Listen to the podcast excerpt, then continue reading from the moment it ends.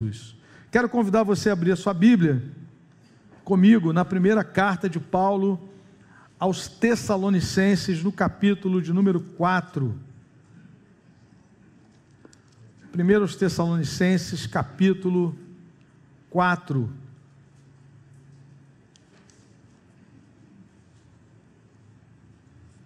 A partir do versículo 1, primeira carta de Paulo aos Tessalonicenses, capítulo de número 4, a partir do versículo 1. Todos acharam, amém? amém? A palavra diz assim, assim mesmo assentados, irmãos. Quanto ao mais, irmãos, já os instruímos acerca de como viver a fim de agradar a Deus. E de fato, assim vocês estão procedendo Agora lhes pedimos e exortamos no Senhor Jesus que cresçam nisso cada vez mais, pois vocês conhecem os mandamentos que lhes demos pela autoridade do Senhor Jesus. A vontade de Deus é que vocês sejam santificados, abstenham-se da imoralidade sexual.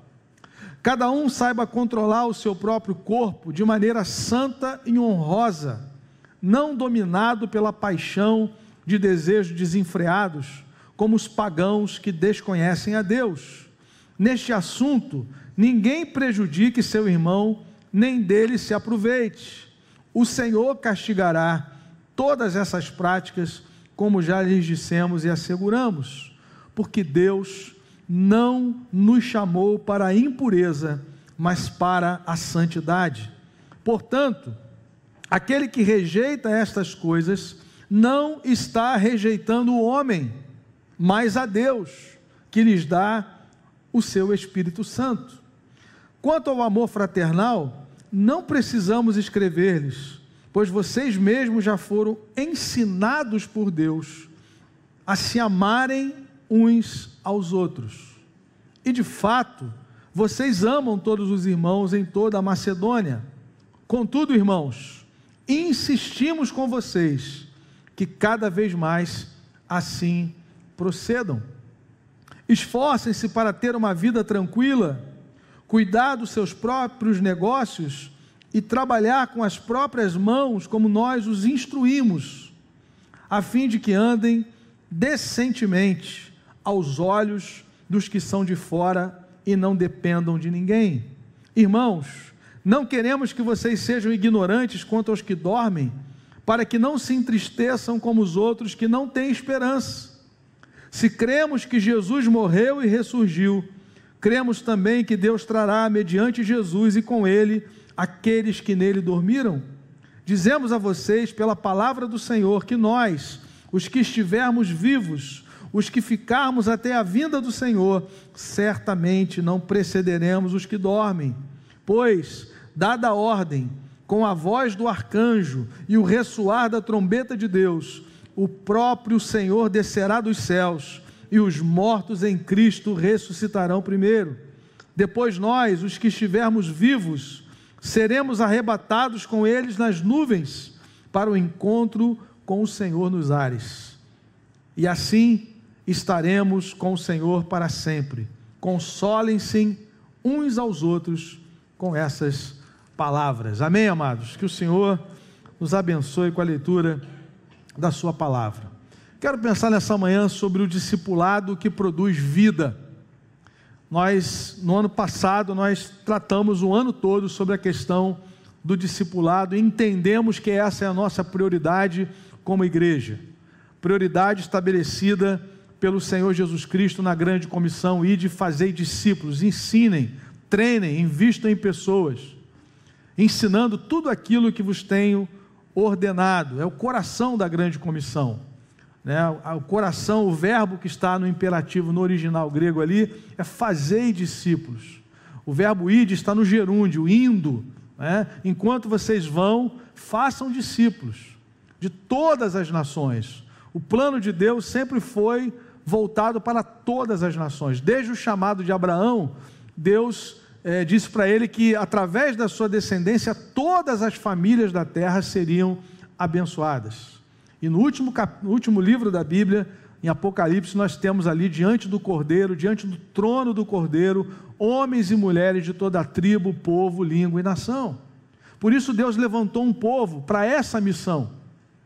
Deus, Deus não tem uma missão para a igreja, Deus tem uma igreja para a sua missão. A missão é de Deus. Quem está em missão no mundo é Deus. E ele então separa um povo e dá uma ordem explícita para esse povo: façam discípulos, ensinem. E aqui, irmãos, quando nós lemos essa passagem bíblica, nós somos levados a um questionamento: o que, o que deve ser ensinado numa comunidade cristã? Interessante que a palavra discípulo, ela aparece pela última vez no Novo Testamento, em Atos 21, no versículo de número 16. Nós vamos ler ali alguns discípulos de Cesareia, estavam ali ao redor do apóstolo Paulo, a última vez que aparece a palavra discípulo. Né? Agora, é, o discipulado estabelecido pelo Senhor Jesus continuou, continuou plenamente, prosseguiu perfeitamente. O plano de Jesus seguiu perfeitamente, o nome mudou. Né? E, e quando nós é, entendemos e nos lembramos de que discipulado ele tem duas, dois significados básicos, o primeiro deles é, é o ato de seguir a Cristo. Né? Então, discipulado é o ato de seguir a, a Cristo. Nós somos discípulos de Jesus. Obrigado, meu irmão. E, e nós então temos Jesus como Senhor, como a nossa referência, o nosso mestre. Mas discipulado também é o ato de ajudar alguém a seguir a Jesus. E quando nós olhamos para essa passagem aqui, nós vamos perceber que o discipulado seguiu, que os discípulos, que os apóstolos de Jesus, eles perseveraram naquilo que o Senhor tinha ordenado. A gente vai, por exemplo, para Atos capítulo 14. A palavra do Senhor vai nos dizer em Atos capítulo 14, versículos de 21 a 23. Atos 14, 21 a 23. Eles pregaram as boas novas, na sua versão talvez diga, eles pregaram o evangelho naquela cidade e fizeram muitos discípulos. Ou seja, é, não existe fazer discípulos sem o Evangelho, sem a mensagem de Jesus. Eles fizeram muitos discípulos, voltaram para Listra, Icônia, Antioquia, fazendo o quê? Fazendo discípulos, fortalecendo os discípulos, encorajando-os a permanecer na fé e dizendo: é necessário que passemos por muitas tribulações para entrarmos no reino de Deus. Isso é discipulado, é transmissão da fé, é, é vida na vida, a vida de Deus na vida de outras pessoas. Na sequência do texto, diz que Paulo e Barnabé constituíam líderes para cuidarem daqueles irmãos, para continuarem discipulando aqueles irmãos presbíteros, anciãos, líderes, pastores, que cuidavam daqueles irmãos para, para que eles pudessem permanecer firmes na fé. Então, Paulo, Pedro, João, Tiago, todos eles seguiram o plano do Senhor Jesus.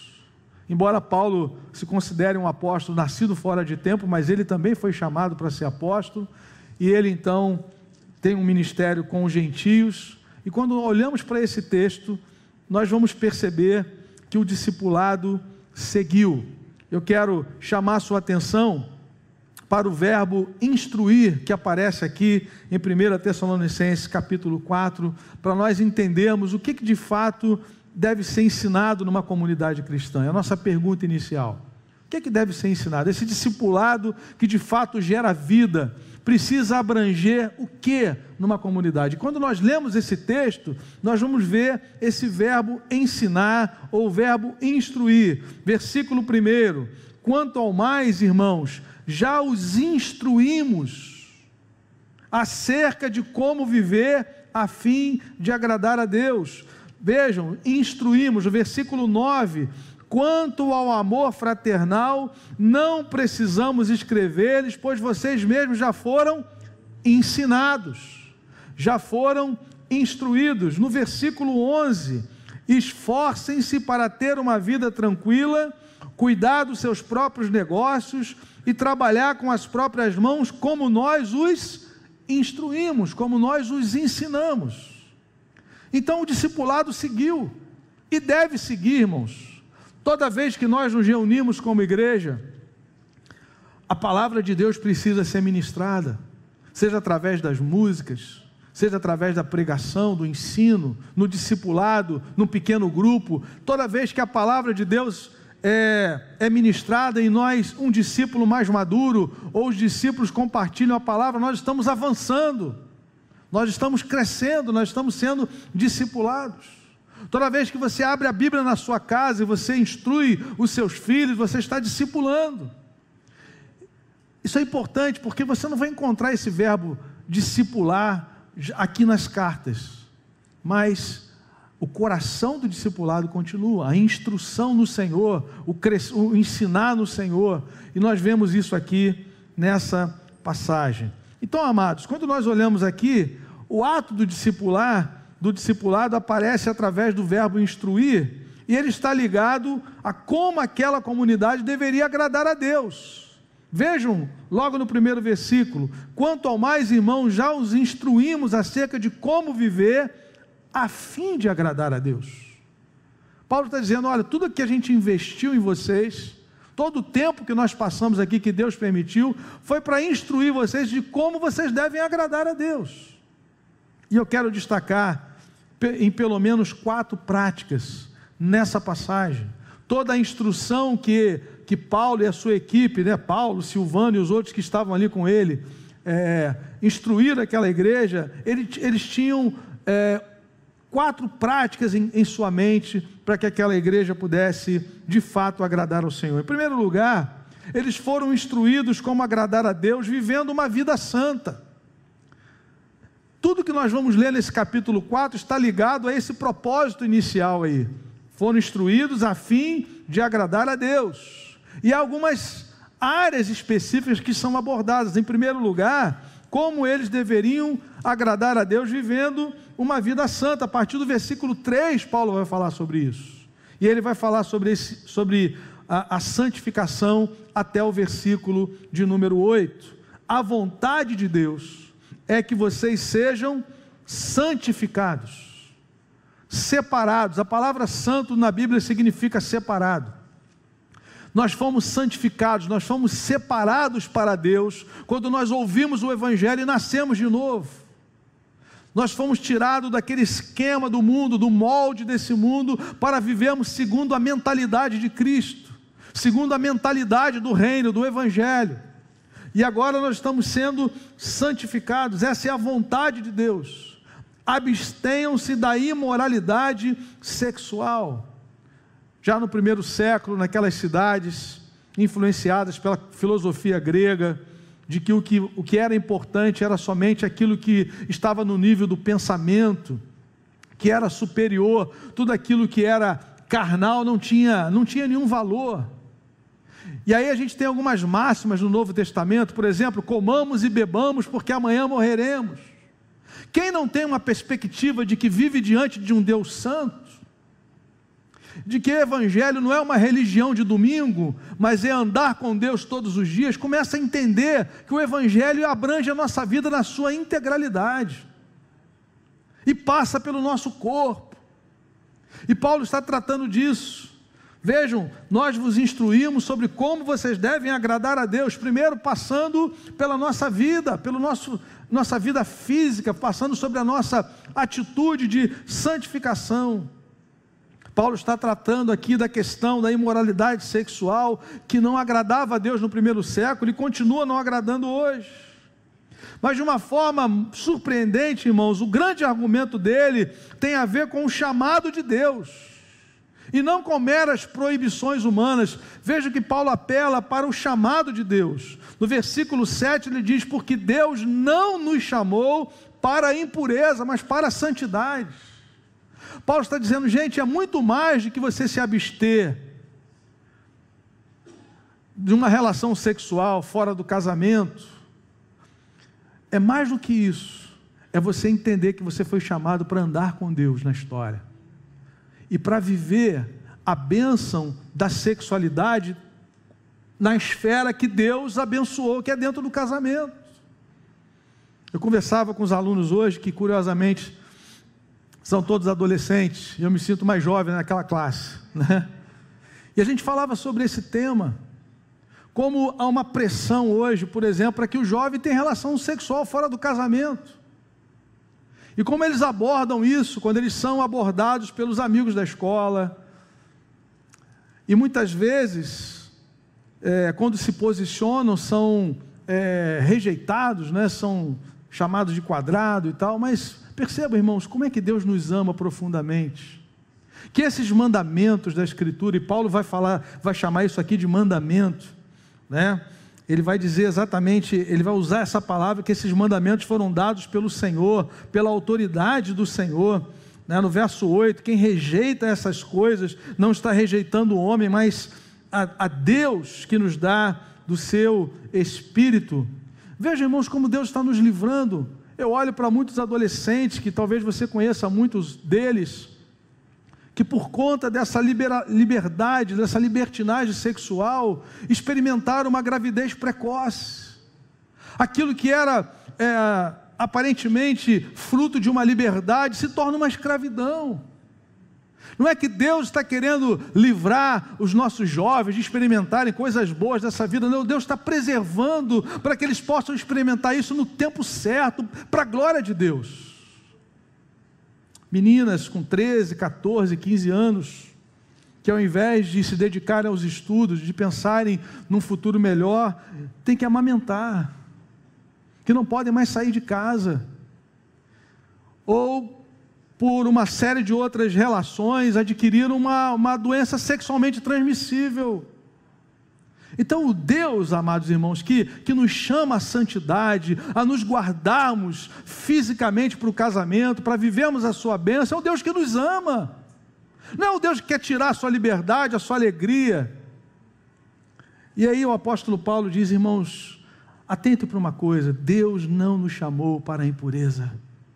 Deus nos chamou para a santidade. Não rejeitem isso, porque quem rejeita isso, rejeita o Senhor que nos deu o seu Espírito. O nosso corpo agora é morada do Espírito Santo. Não foi é, é, comprado pelo sangue de Jesus, porque o sangue de Jesus nos comprou na integralidade, não só o nosso espírito, todo o nosso ser, o nosso corpo agora não foi comprado para prostituição, mas para glorificar o nome do Senhor. É por isso que Paulo diz em 1 Coríntios capítulo 6: glorificai a Deus no vosso corpo, porque vocês foram comprados por preço, por um alto preço. E nós honramos a Deus. E Paulo então instruiu aquela comunidade cristã no primeiro século dessa forma: como vocês podem agradar a Deus? Primeiro, andando em santidade separando-se para Deus. É óbvio que há muita, muitas outras áreas que isso se aplica, mas de uma forma específica, Paulo, impulsionado pelo Espírito Santo, tratou dessa questão das relações sexuais. Então veja, irmãos, o que, que deve ser ensinado numa comunidade cristã? Como nós devemos agradar a Deus vivendo em santificação, nos separando para o Senhor porque ao sermos reconciliados com Deus, o Senhor Jesus estabeleceu é, com Deus agora em nossas vidas um novo relacionamento. Agora nós andamos com Deus em santidade. Nós não andamos com Deus somente nessas horas que passamos aqui nos nossos, no nosso tempo de celebração aos domingos.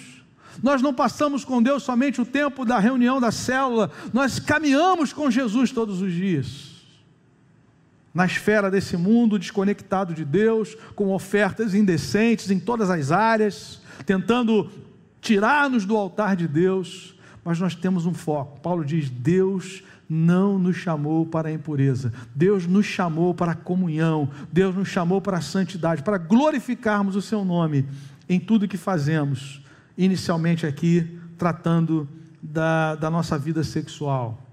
Segundo lugar, irmãos, Uma segunda instrução aqui, vejam que o ponto inicial é: nós vos instruímos para vocês agradarem a Deus. Primeiro, nessa questão de como cuidar do nosso corpo, cuidar dos, dos relacionamentos sexuais. Segundo lugar, Paulo também diz que eles foram instruídos como agradar a Deus praticando o amor fraternal. No verso 9, quanto ao amor fraternal, não precisamos escrever-lhes Que coisa boa, né, irmãos? O apóstolo Paulo diz assim: sobre esse assunto aqui, eu só vou dar uma passada rápido, porque vocês já foram ensinados. Já foram ensinados por Deus. Que coisa interessante. Embora certamente Paulo já devesse, é, devesse ter falado sobre esse tema na comunidade cristã em Tessalônica, mas ele diz: vocês já foram ensinados por Deus a se amarem uns aos outros. Irmãos, é impossível nós vivermos o Evangelho fora da comunhão do corpo de Cristo. A fé cristã é comunitária, amados irmãos. Ela é comunitária. Nós crescemos nesse ambiente de relacionamento, de uns aos outros. O Senhor Jesus nos ensinou a mutualidade, uns aos outros. Orai uns pelos outros, amai-vos uns aos outros. Não, eu sou cristão, mas eu sou isolado, pastor. Eu não me misturo com essa gente. É. Em outras palavras, eu amo o noivo, mas eu não gosto da noiva. É isso que ele está dizendo. A pessoa que não gosta da comunhão, ela está dizendo, eu, eu até gosto do noivo, mas a noiva. Irmãos, a igreja é a noiva do cordeiro. A igreja, a identidade da igreja é essa identidade comunitária. Olha para as figuras que a Bíblia apresenta para ilustrar a igreja: corpo de Cristo. Corpo de Cristo. Já pensaram no corpo? Olha para o teu lado, tem um corpo aí do teu lado. Tem um corpo com um espírito dentro. Né? Está vivo, tem gente viva do teu lado. Tem um corpo aí. Não, pastor, mas eu, eu só valorizo parte do meu corpo, só a cabeça. Para mim, só a cabeça é importante, porque está quase tudo aqui, quase todos os sentidos: audição, olfato, visão, paladar, está tudo aqui nessa, nessa caixa. Uma um pouco maior, outra um pouco menor, uma com mais cabelo, outra com. Amém, irmão? Né? Mas está quase tudo ali. E aí você diz assim: é, realmente eu não preciso do resto. Eu não preciso das minhas pernas, eu não preciso do meu pé. Até que naquela madrugada que você comeu aquela, aquela comidinha um pouquinho mais salgada, foi dormir e começa a latejar aquela dor de cabeça, aquela, aquela que você conhece, né? aquela que só com jejum e oração. E aí você se lembra, meu irmão, que o remédio está lá na cozinha, lá no armário da cozinha. Mas você é soberbo, você, a, a sua cabeça acha que não precisa de ninguém, mas para você chegar lá, você precisa dos pés, para chegar lá na cozinha para pegar. E para pegar o remédio que está lá em cima, que às vezes ele fica escondido, precisa da mão. Não é isso? Então, a, a figura do corpo é de interdependência. É de interdependência. Não, eu sou a boca.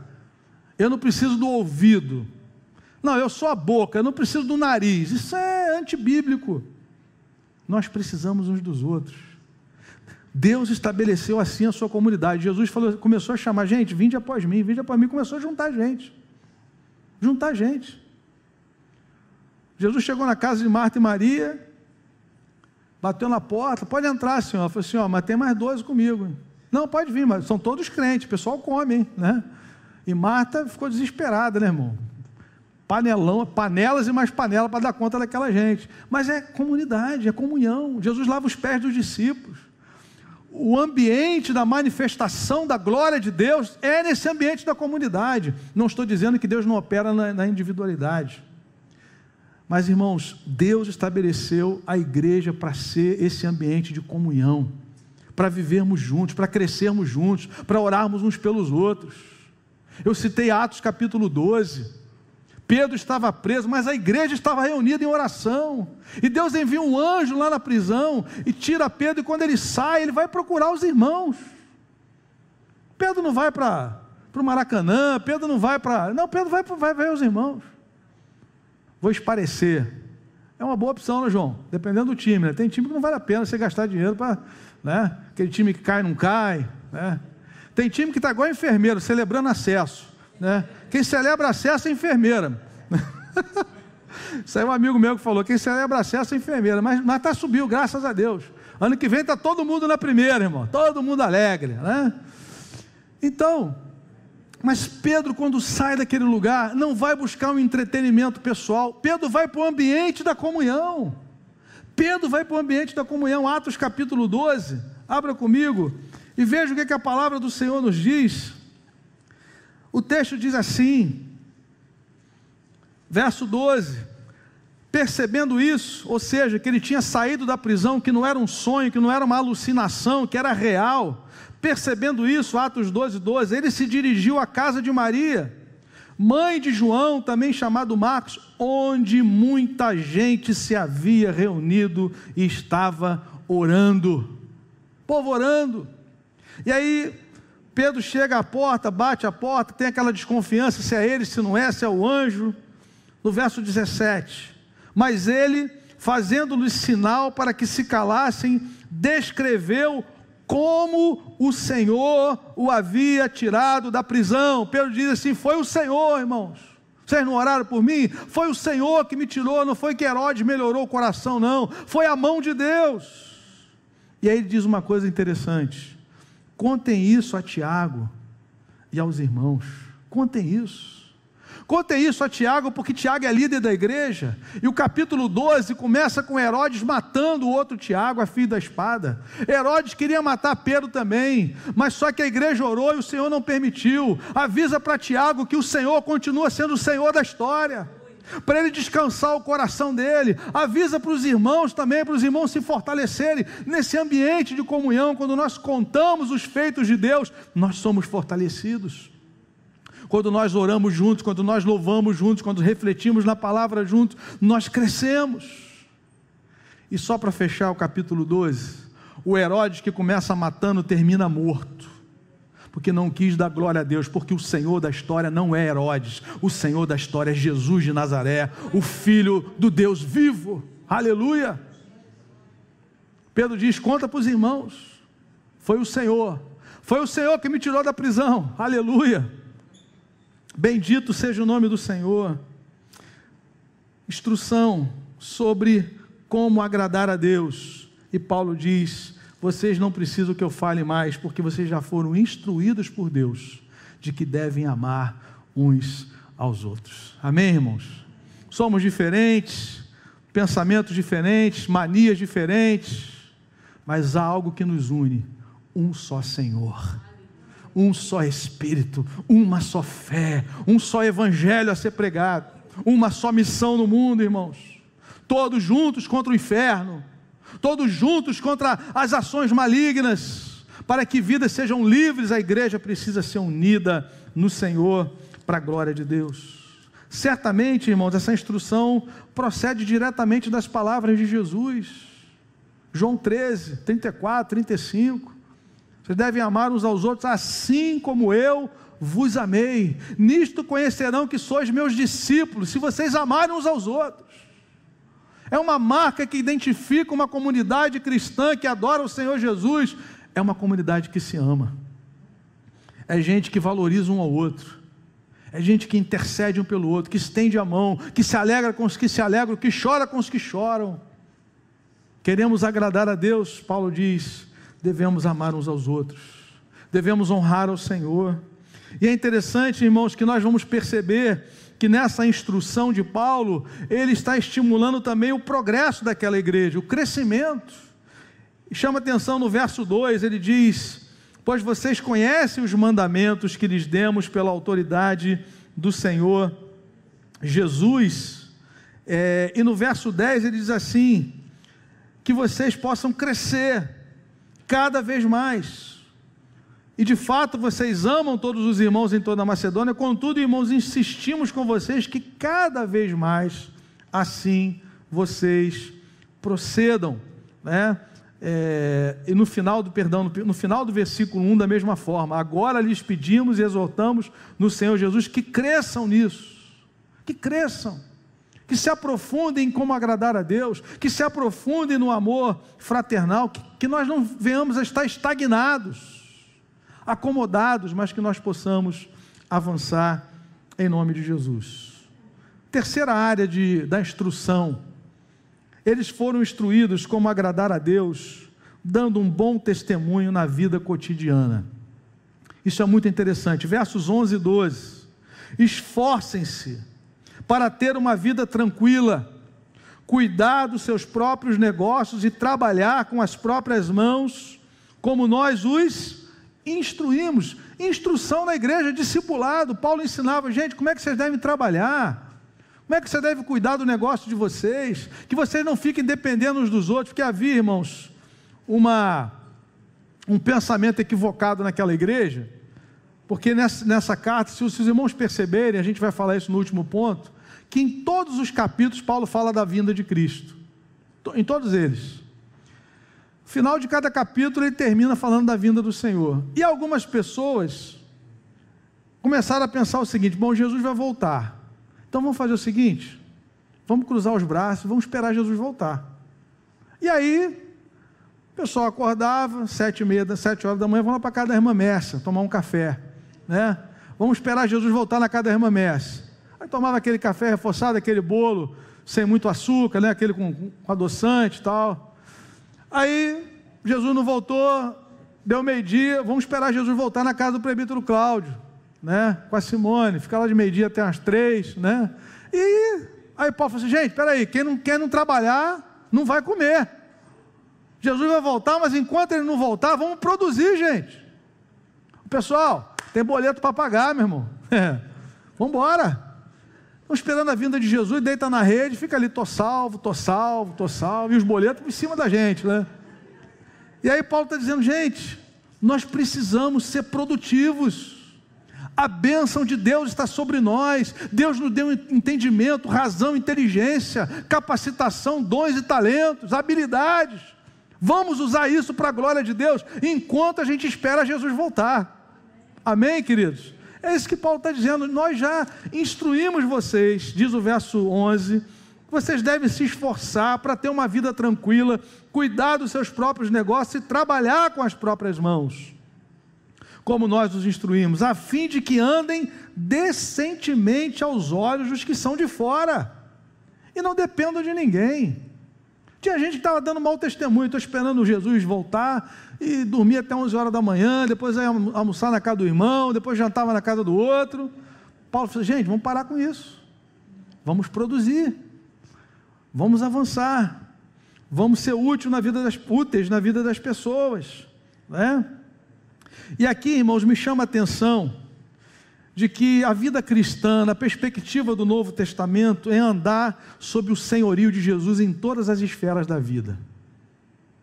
Não é uma religiosidade de dentro dos templos, mas é um andar na história na perspectiva de glorificar a Deus em tudo que a gente faz. Paulo está dizendo: olha, a gente glorifica a Deus, a gente agrada a Deus trabalhando. Lembre-se, irmãos, que no início do capítulo a instrução é como vocês devem agradar a Deus. Devem agradar a Deus se preservando da prostituição, honrando a Deus com os corpos de vocês, devem agradar a Deus vivendo em comunhão com o irmão, e devem agradar a Deus também trabalhando, sendo úteis na sociedade. Irmão, você que é, que trabalha na área do ensino, você glorifica a Deus instruindo pessoas, ajudando pessoas a progredirem. Você que trabalha na área da, da medicina, você serve a Deus enquanto você está servindo as pessoas, dando uma qualidade de vida melhor para elas. Quando o presbítero Cláudio, o presbítero Léo restauram um dente de alguém, dão uma qualidade melhor de vida para aquelas pessoas, eles estão não somente exercendo a profissão, mas eles estão adorando a Deus com o mandato cultural que eles receberam. Quando João faz ali, eh, realiza uma obra, ele está servindo pessoas que querem um lugar melhor para viverem. E daí por diante, o cristão, ele adora a Deus com a sua profissão. Os puritanos entenderam isso, nós honramos a Deus com a nossa profissão. Eu não honro a Deus somente quando eu prego aqui desse púlpito, mas quando eu sirvo as pessoas no meu dia a dia. E é isso que Paulo está dizendo, gente, vamos viver uma vida digna, que o seu trabalho seja com excelência, porque ele vai apontar para Cristo vai aprontar para quem está na sua vida, governando a sua vida. Quando você trabalha com excelência, quando você serve as pessoas com alegria, você está dizendo que há um Senhor em você. Você está santificando a Cristo como Senhor na sua vida. E você vai, obviamente, daqui a pouco ter que responder à esperança que há em você. Por que, que você é tão alegre? Eu já contei inúmeras vezes aqui, mas tem gente nova chegando. A experiência daquele irmão que trabalhava na prefeitura de São Paulo, num trabalho difícil abria valas, ele servia na prefeitura.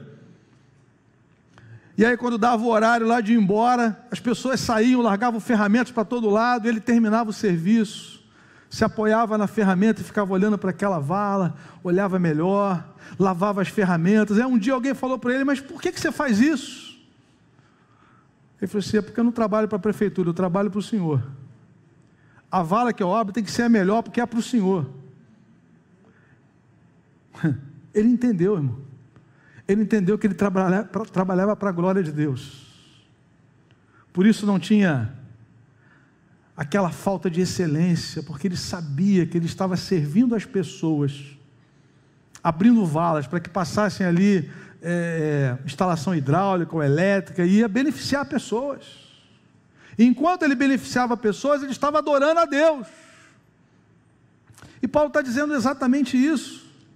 No versículo 11: Cuidem dos seus próprios negócios para ter uma vida tranquila e trabalhem com as próprias mãos como nós os instruímos. Aleluia. Eu digo sempre aqui na igreja: o dinheiro mais rápido que eu conheço demora 30 dias para chegar. Quando você está no centro de Niterói ou do Rio, recebe aquele papelzinho, dinheiro rápido, joga fora, querido. Nem, eu até pego, porque é menos um. Né? Quando alguém está distribuindo, ah, isso aqui é para magia negra, eu pego. Eu pego que é menos um, eu jogo fora, menos uma pessoa que vai pegar aquilo. Né?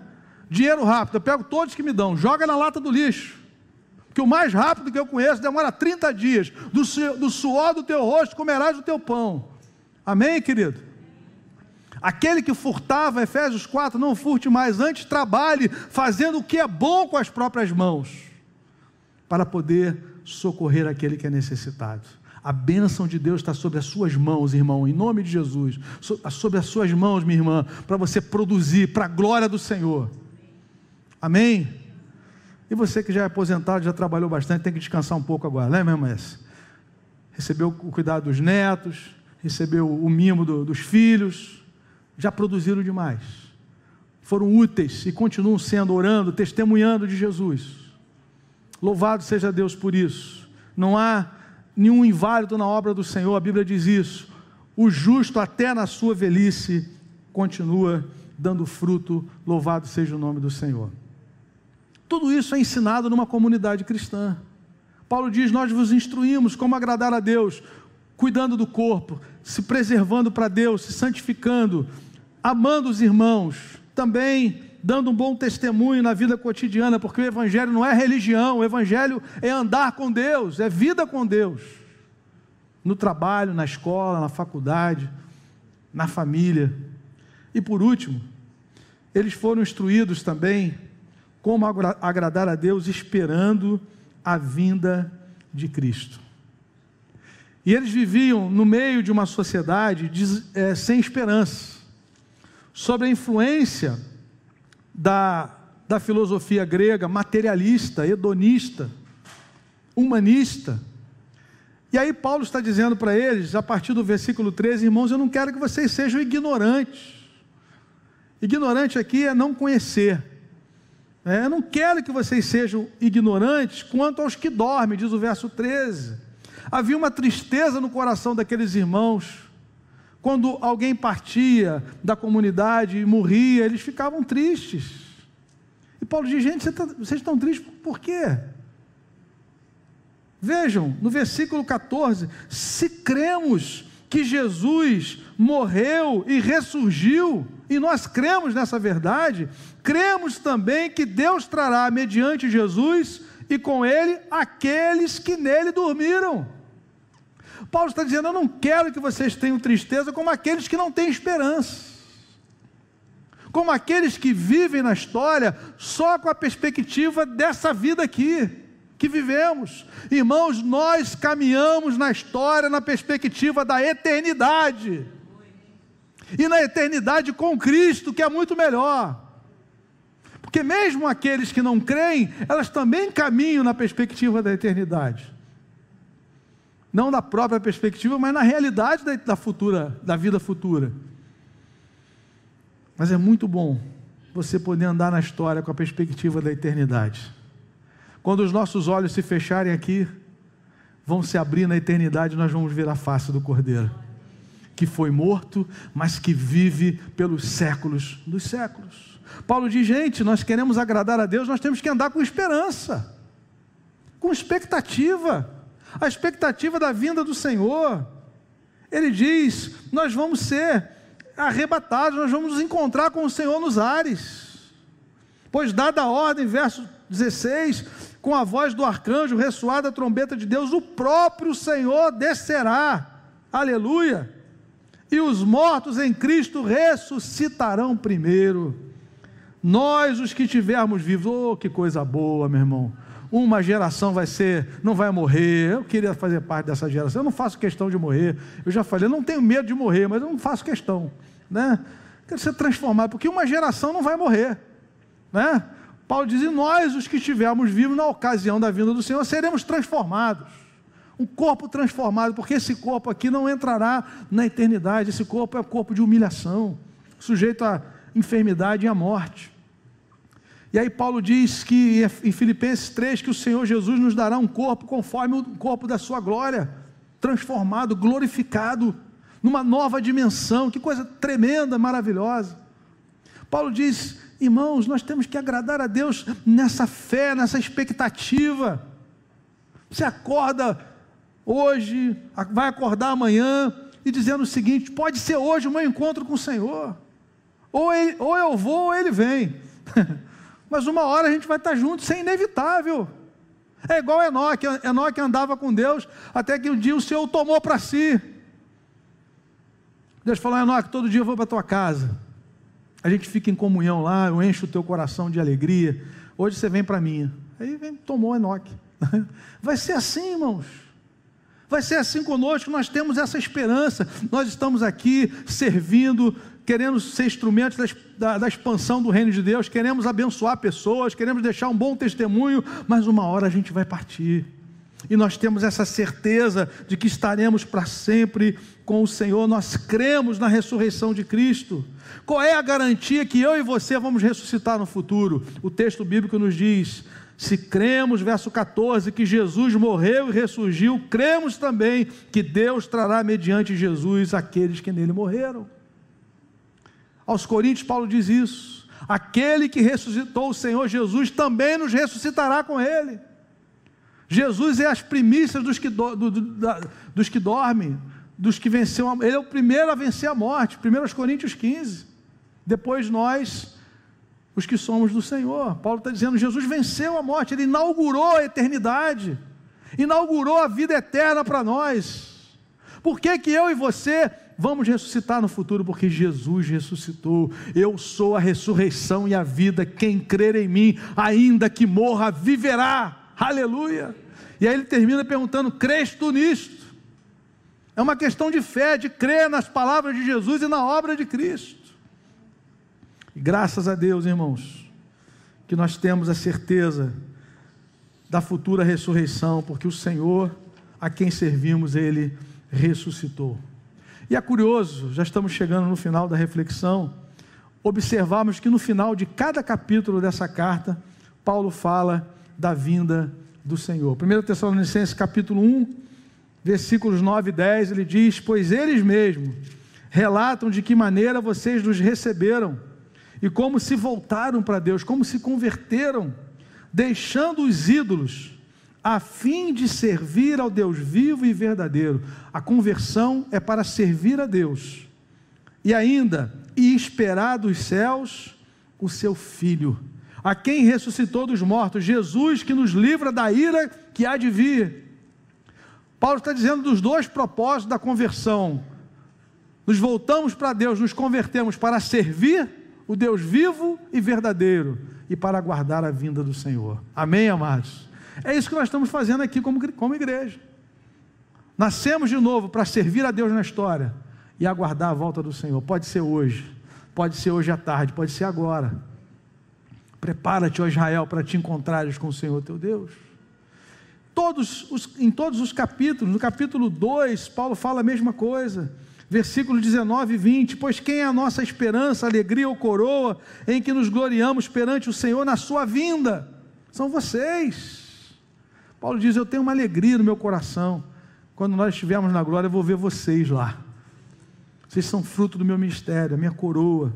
Capítulo 3, é, versículos 11 a 13, Paulo também fala isso: que o próprio Deus, nosso Pai e nosso Senhor Jesus preparem o nosso caminho até vocês, que o Senhor faça crescer e transbordar o amor que vocês têm uns para com os outros e para com todos, a exemplo do nosso amor por vocês.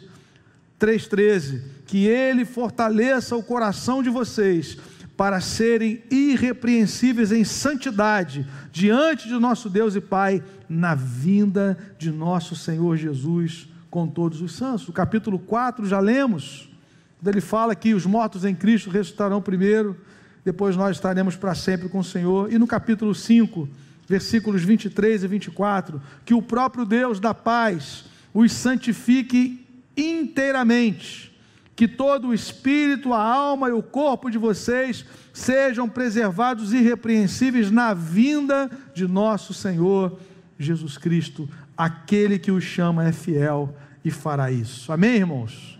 Louvado seja o nome do Senhor. Duas aplicações para nós encerrarmos a nossa reflexão nessa manhã. A primeira delas, como líderes da igreja, pais e responsáveis por pessoas, nós cremos e entendemos que o discipulado é a nossa tarefa principal na história. Irmãos, é muito interessante você ler três vezes nesse capítulo a palavra instruir, ensinar.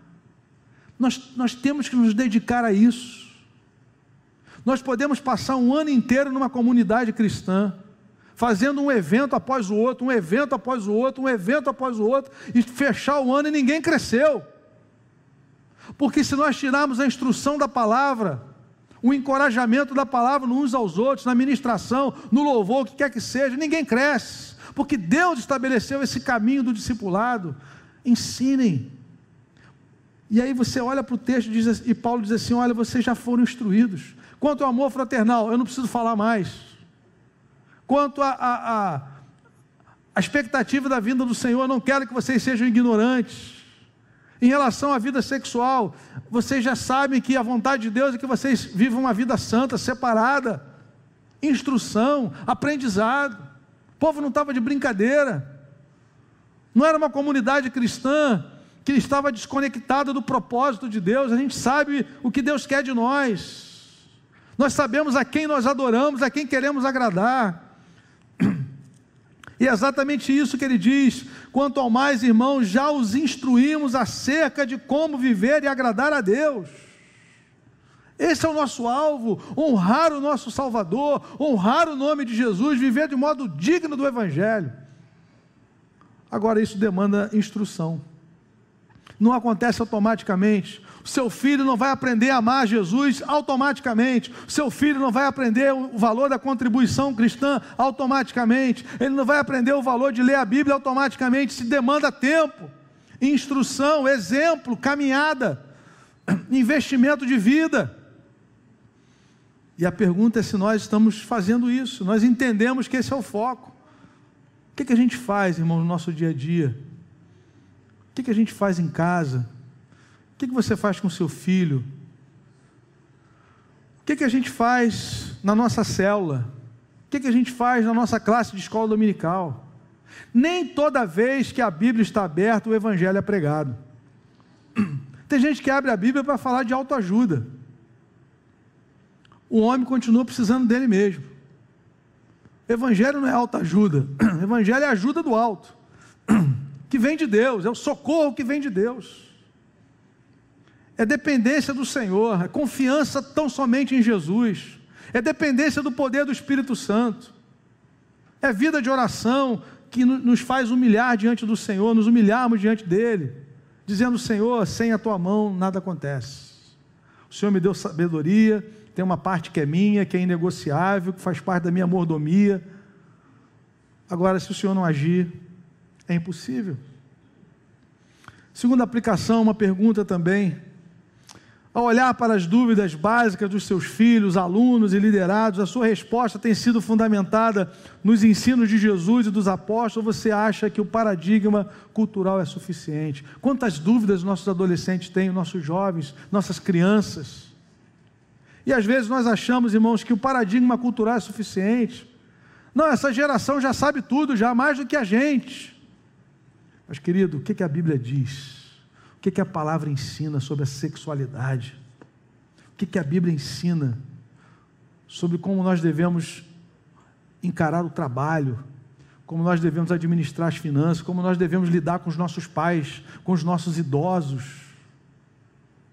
O nosso paradigma é, é da escritura, não é o cultural. A cultura, irmãos, guarde isso, a cultura desse mundo está desconectada de Deus. Não espere que um professor que não conhece o Espírito Santo dê uma instrução tão precisa e tão sadia quanto a que você tem nas suas mãos. Então cheque isso.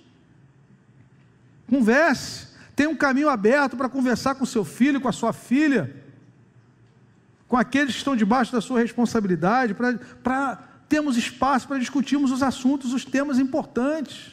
O que, que a Bíblia diz? A nossa cosmovisão é cristã, irmãos. Paulo, Paulo, diz aos Coríntios que nós temos a mente de Cristo. Como é que Jesus olha para essa situação? Numa tentativa de se acomodar às expectativas da cultura desconectada de Deus, muitos pais e líderes têm deixado a palavra de Deus de lado para saciar a carnalidade e falta de consagração dos liderados.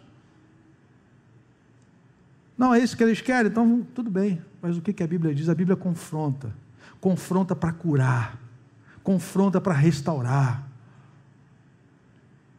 O Pedro que negou a Jesus foi confrontado por Jesus: Pedro, tu me amas.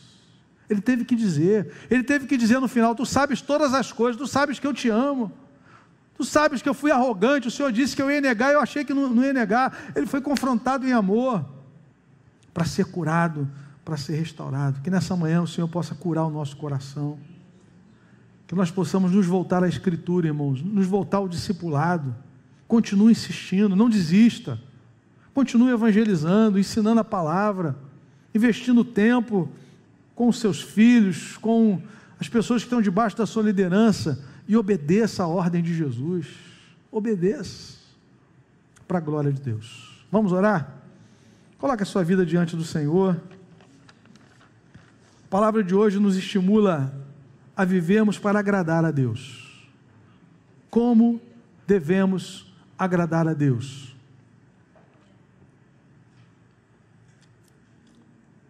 E o apóstolo Paulo tratou de alguns assuntos importantes. Eu queria que a gente orasse por isso.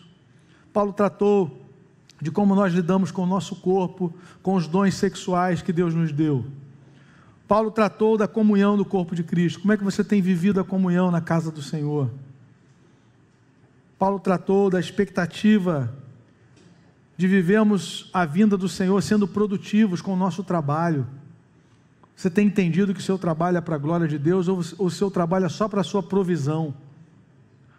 Você trabalha só para o seu sustento, você trabalha para a glória de Deus, para abençoar pessoas. A Bíblia fala que Dorcas costurava, e quando ela morreu, as mulheres apresentavam os vestidos que receberam dela, que foram abençoadas. Louvado seja Deus. E o texto nos fala de como devemos agradar a Deus olhando para a eternidade, vivendo na perspectiva da volta de Cristo vivendo na certeza que vamos ressuscitar no futuro. Louvado seja Deus! Aquele que ressuscitou o Senhor Jesus também nos ressuscitará. Você tem essa certeza? Você que está aqui hoje, quando seus olhos se fecharem na história, você tem a certeza de que você vai viver para sempre na presença do Senhor? Você já foi lavado pelo sangue de Jesus? Já foi perdoado pelo Senhor? Jesus morreu para te perdoar de todos os seus pecados, te salvar preparar você para a eternidade, abrir a porta para você entrar. Ele diz: Eu sou a porta, quem entrar por mim será salvo. Você já entrou por essa porta. Não existe um atalho para a eternidade, só existe o caminho que é Cristo. Se renda ao amor de Jesus. A palavra de Deus diz: Todo aquele que invocar o nome do Senhor será salvo. Se você ainda não fez isso, invoque o nome de Jesus nessa manhã. Diga: Senhor Jesus, eu me rendo a Ti nessa hora, para a glória do Teu nome. Vamos orar, queridos? Senhor amado, muito obrigado pela tua palavra, Senhor. Obrigado pelas instruções da tua palavra. Obrigado por vidas que se dispuseram a nos ensinar. Todos aqueles que o Senhor tem levantado para continuar nos ensinando hoje. E Pai, nós queremos crescer ainda mais. crescer, ó Pai, em santidade, crescer na comunhão, crescer, ó Pai, na visão de que te honramos com o trabalho que realizamos e crescer na expectativa da tua vinda, Senhor. Louvado seja o teu nome pela certeza da ressurreição futura. Obrigado, Senhor, porque o Senhor Jesus venceu a morte e nós adoramos aquele que venceu. Nós celebramos aquele que venceu a morte e que nos garante a nossa futura ressurreição. Louvado seja o teu nome, Senhor, em nome de Jesus. Amém.